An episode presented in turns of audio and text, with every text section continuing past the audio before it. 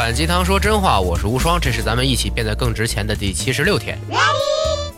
我最近呢特别痴迷于辩论和演讲，而在研究这两种表达形式的过程中啊，我发现了很多值得深思的地方。演讲呢重视情感、故事、论证和逻辑呢可以不是那么的强；辩论呢注重逻辑和论证，讲故事啊反而会被视为低能的表现。但是两种表达形式都是抱着相同的目的，也就是如何煽动其他人来支持自己、来爱自己。讲故事和情感啊，就不在今天的讨论范围内了，因为人类啊就是靠讲故事发展到现在的，所以讲故事永远是最好的煽动手段。今天我想讲的是啊，那些优秀的煽动者是如何通过所谓的神逻辑来煽动其他人的。这个所谓的神逻辑可不是褒义词啊，而是指那些本质上就歪曲了。论证的手法，嗯，也就是所谓的乍一听很合理，但是经不住仔细推敲的逻辑漏洞。哎，为什么这些不合逻辑的逻辑和那些不讲道理的人，反倒很能煽动别人呢？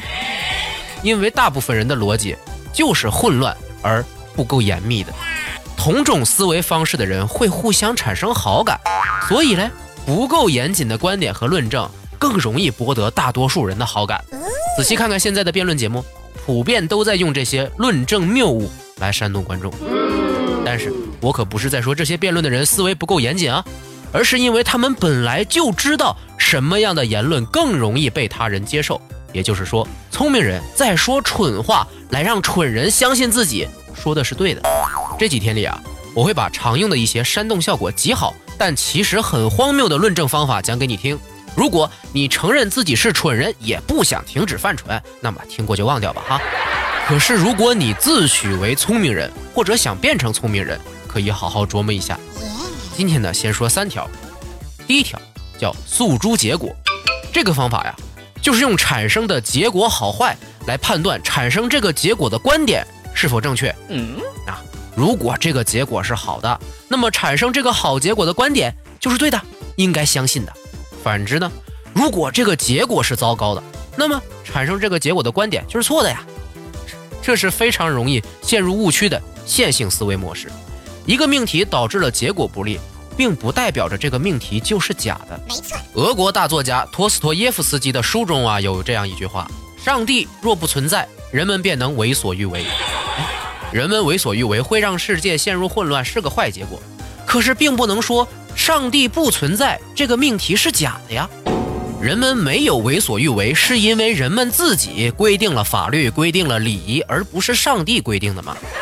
就像久旱逢甘霖这种事儿，按照诉诸结果的方法，就该说是因为上天可怜农民才降了大雨，这当然是荒谬的。你在看历史的时候啊，很容易识别出古代的昏君，就是因为那些敢于说出坏消息的臣子啊，都会被他杀掉。说好话的佞臣都会得到高位和奖赏，臣子所说的结果都是坏的，皇帝就认为他们的论证不对劲，是他们无能在造谣，于是拉出去砍头了。那臣子说的是吉利的好事情，那么这套理论就可信，臣子的观点正确，有能力封赏。但是历史往往都会验证出来谁是对的，谁是错的。没错。我之前所讲的庞氏骗局也是这个道理，因为描述了一个极好的期望啊，所以庞兹编造的理由和逻辑竟然也有那么多人愿意相信，结果好多人亏死了吧。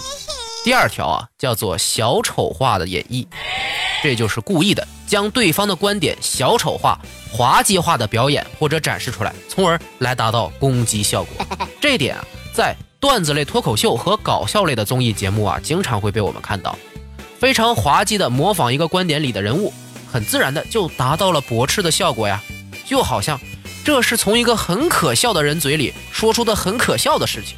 比如反对达尔文主义的人就会说：“天哪，他们竟然说我们是从那些天天在树上晃来晃去的猿猴变过来的，简直太搞笑了。”但是实际上，物种起源说的是。我们人类和猿猴几百万年前是同一个祖先而已，驳斥论点要比驳斥证据简单的多。第三条叫做引用无关权威，这个方法特别常见啊，就是引用那些在其他领域的权威的观点或者案例，比如引经据典、搬用历史。因为我们古人都相信风水和鬼神，这些都是古人的智慧结晶，所以风水和鬼神是可信的。还有啊，因为《诗经》里都说“窈窕淑女，君子好逑”，我们就应该不管何时何地都要去追求自己的真爱。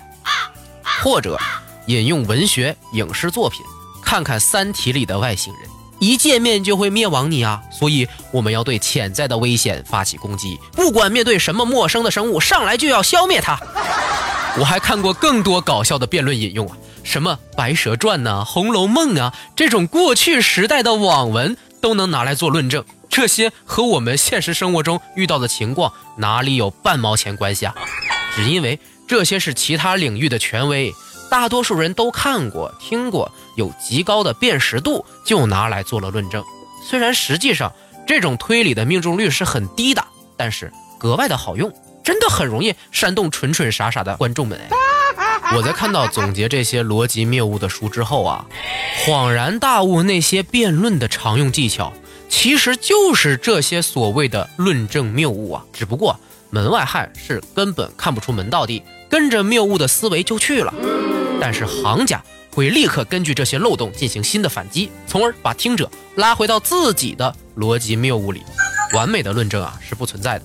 大部分的辩论都是在一个接一个的循环论证谬误中发生和结束，就看谁的表现力更强和反应速度更快。而所有普通人认可的观点里面，你认同感越强的信息，它里面的论证谬误就越多。仔细想想，真的是太有意思了。优秀是一种习惯，才华是一种情怀。今天的评论区话题是你中过上面这三招论证谬误吗？和我一起聊聊吧，你的评论和分享真的是我非常需要的帮助。